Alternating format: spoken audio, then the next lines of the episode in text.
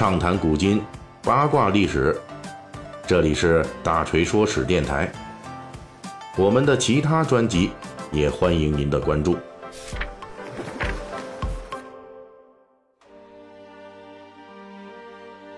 咱们已经连续有几期这三国讲这个孔融了啊，就是担任这北海相和青州刺史的汉末名士啊，在青州这地界上也算这么一号人物了。哎，那么此前的两章呢，咱们就说到，说这孔融在汉末被董卓挖坑，前来黄巾军势力强大的青州北海就任北海相。虽然他非常想做一番事业，而且呢，在自己的能力范围内呢，竭尽全力的突破自己局限。力求想在北海打开局面，但是呢，因为军事能力欠缺和敌对的黄巾军给他留的时间忒少了，这孔融最终没有把北海力量整合起来。因此，在与黄巾军的反复交战中，最终挺不住了。在公元一百九十四年前后，孔融在北海站不住脚，避祸去了徐州。到了公元一百九十五年，徐州牧陶谦病死。死前呢，安排刘备领徐州，刘备支持孔融以青州刺史的头衔重新回到青州。虽然说在孔融重返青州这事儿上，刘备鼎力支持，不过刘备与孔融之间的友谊啊，其实时间很短，就是在黄巾军余部围攻北海，孔融派遣太史慈前来救援的过程中，这两人才算认识了。而且按照正史《三国志》的记载啊。太史慈突围而出，赶到平原向刘备求援。刘备呢，当时很严肃地说了一句：“孔融先生竟然知道世上还有刘备这个人呐！”大家注意啊，这刘备这么说呀，他可不是抱怨啊，绝对不是那阴阳怪气儿。因为虽然名义上孔融是北海相，刘备呢是平原相，两人的政治地位差不多，刘备军的战斗力甚至还要强一截但是呢，在官声和名望这方面，刘备和孔融不是一个量级啊！这个孔融呢，是上一轮党锢之祸崛起的政治明星，孔子的后人，同时呢又有盛名在外，属于汉末大大的名士啊！他的这个名气是非常大的，有名到西北董卓，虽然屡次呢被他 diss 啊，但是呢不能直接干掉他，而是呢把他送去黄巾军活跃的地方借刀杀人。所以当太史慈以孔融名义前来救援的时候，刘备的态度那是很严肃的，因为他认为这个大名士孔融看得起他，才会来找他救援。随后，刘备就派出三千精兵击溃围攻孔融的黄巾军管亥部。这个结果呢，促成了刘备和孔融从素未谋面到友谊迅速发展。孔融之所以找素未平生的刘备，一方面呢，是因为刘备控制的平原跟北海同为青州地界，相距比较近。但是另一方面呢，也是孔融有病乱投医的结果，这就涉及到了孔大名士啊这么一人，这一个人一辈子都改不了的缺陷，也是导致他始终不能在青州站稳脚跟发展成一方诸侯的最关键的因素，是什么呢？就是孔融跟其他当时的汉末名士啊有一同一个毛病，就是忒聪明了啊，聪明到过分爱惜自己的名声，结果呢，就是他几乎看不上周围所有人。有点太傲娇了。从求援刘备这件事情本身来说呢，也能够看得出来。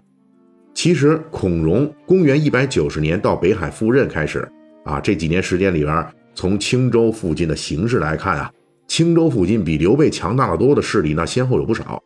大的集团，比如说公孙瓒、袁绍啊，以及后来收编了百万青州黄巾军的曹操，这都是在青州附近活动的超级势力。此外呢，还有徐州的陶谦等等，这些势力都比屈居平原的刘备强大的多。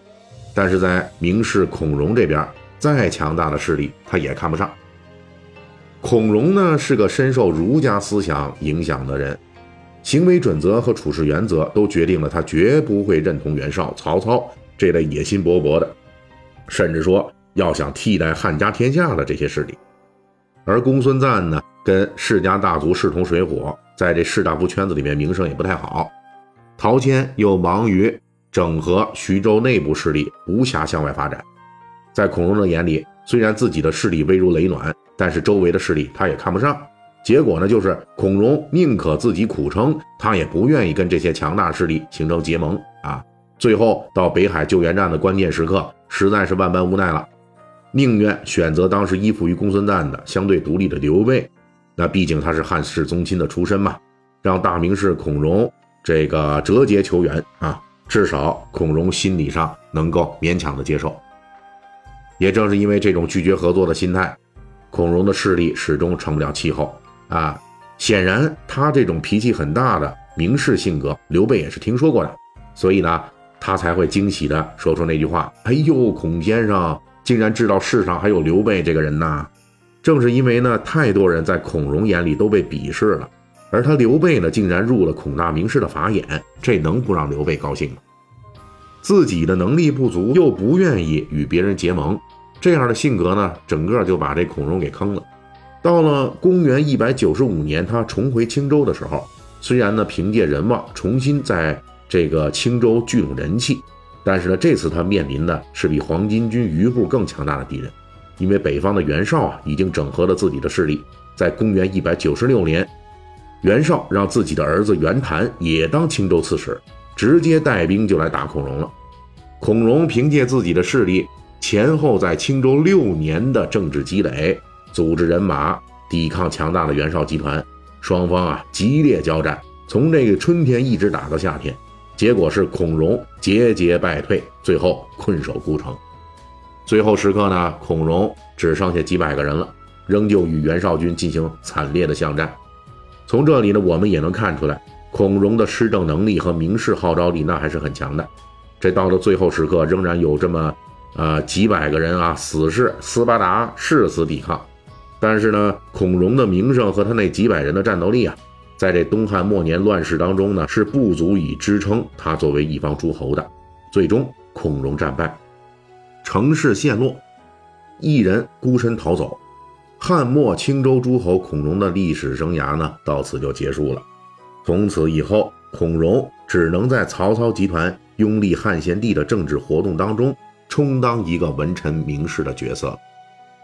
在孔融势力兴起和衰亡的这一时期里，青州地方势力其实还有其他人在努力活动啊。咱们孔融呢，讲到这儿呢，就告一段落。那么下一期的《三国演义》细节解密，继续为您讲述别人。